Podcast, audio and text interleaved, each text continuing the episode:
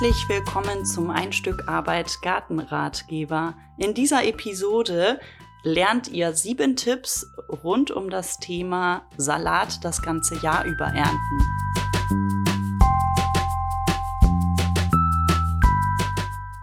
Wir säen und ernten Salat das ganze Jahr über und haben eigentlich von ja, März bis Ende Januar immer frisches Grün auf dem Tisch. Manchmal geht es sogar wirklich das ganze Jahr. Und wollten einmal unsere Tipps mit euch dafür teilen. Tipp Nummer eins: Die Sorte ist alles. Wenn ihr so wie wir seid, dann esst ihr wahrscheinlich so im Alltag, ähm, klassischerweise so im, viel im Frühling und Sommer Salate. Und da gibt es folgenden Trick. Es gibt ganz viele Sorten, die auch im Herbst oder ähm, eigentlich nur für den Herbst gedacht sind und die man eben später aussät im Jahr, die dann im Oktober, November, Dezember reif sind. Dazu gehören zum Beispiel Endivien oder auch Radicchio. Und ähm, einer unserer liebsten ist Winterpostelein, so kennen wir den. Andere nennen das auch Winterportulak, Tellerkraut Genau, und natürlich nicht wegzudenken ist Feldsalat oder Nüsslisalat oder in Österreich Vogerlsalat. Und wenn ihr ein paar Tricks anwendet, dann könnt ihr diese Sorten eben nicht nur bis Dezember ernten, sondern das dann auch weiterziehen bis ins Frühjahr hinein. Tipp Nummer zwei, ganz wichtig ist natürlich früh zu starten. Wenn ihr ein Hochbeet habt zum Beispiel, dann könnt ihr, da ist es ja meistens ein bisschen wärmer als in anderen Beeten, dann könnt ihr ein bisschen tricksen und schon wirklich früh in die Salatproduktion reingehen. Könnt ihr zum Beispiel schon im Februar aussehen. Auch wenn ihr ein Mistbeet anlegt, das dann durch den vergehrenden, ähm, verarbeiteten Mist sozusagen ein bisschen wärmer ist, da ähm, geht das auch ganz gut. Und am besten ist natürlich, ihr habt das irgendwie hinter Folie oder Glas, sodass dann die ersten wärmenden Sonnenstrahlen im Jahr dann auch schon euren Salat nach vorne bringen. Tipp Nummer drei, hat mit der Aussaat zu tun. Da ist natürlich der Zeitpunkt ganz wichtig. Also wie gesagt, ihr startet früh und dann legt ihr immer wieder nach. Dann könnt ihr nämlich rund ums Jahr ernten. Das heißt, ihr startet irgendwie Mitte, Ende Februar, seht die ersten Sorten aus, die ganz früh kommen können. Dann legt ihr im März nach, im April nochmal. Und wenn ihr wollt, eigentlich bis zum Sommer, je nachdem. Es darf halt nicht zu heiß und zu trocken sein. Also wenn ihr Salat neu aussieht, immer schön gießen.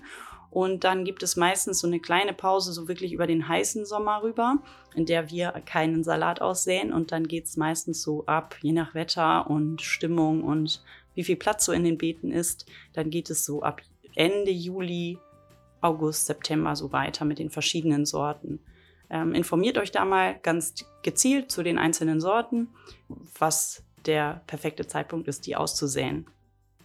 Also es war für uns aber augenöffnend, dass man eben nicht ähm, im März, am 1. März quasi alles schon aussieht, was man so will. Dieser, ähm, dieses schubweise Aussäen oder Einpflanzen in, ähm, in die Erde draußen, das machen wir auch mit anderem Gemüse. Also so ähm, umgehen wir dann auf einen Schlag irgendwie 20 Kohlrabi ernten zu müssen. Ähm, Tipp Nummer vier ähm, ist ein Trick, äh, wir nennen ihn Pflücksalat statt Kopfsalat. Wir säen, ganz egal welche Sorte Salat, eigentlich immer als Pflücksalat aus. Das heißt, wir säen in Reihen und ernten dann immer einzelne Blätter. Dann müsst ihr nicht warten, bis ein Kopf ganz reif ist, sondern ihr könnt einfach schon immer die großen Blätter von ernten. Und das funktioniert zum Beispiel auch bei Melde oder Spinat. Also ihr erntet von außen nach innen und lasst das sogenannte Herz immer da. Und wenn ihr es eben so eng sät wie wir mit dem Salat, dann ähm, dann äh, entwickeln die sich gar nicht so groß, sondern bleiben schön klein und knackig und dann könnt ihr einfach immer wieder ernten. Also da wächst einfach aus der Mitte immer wieder was nach.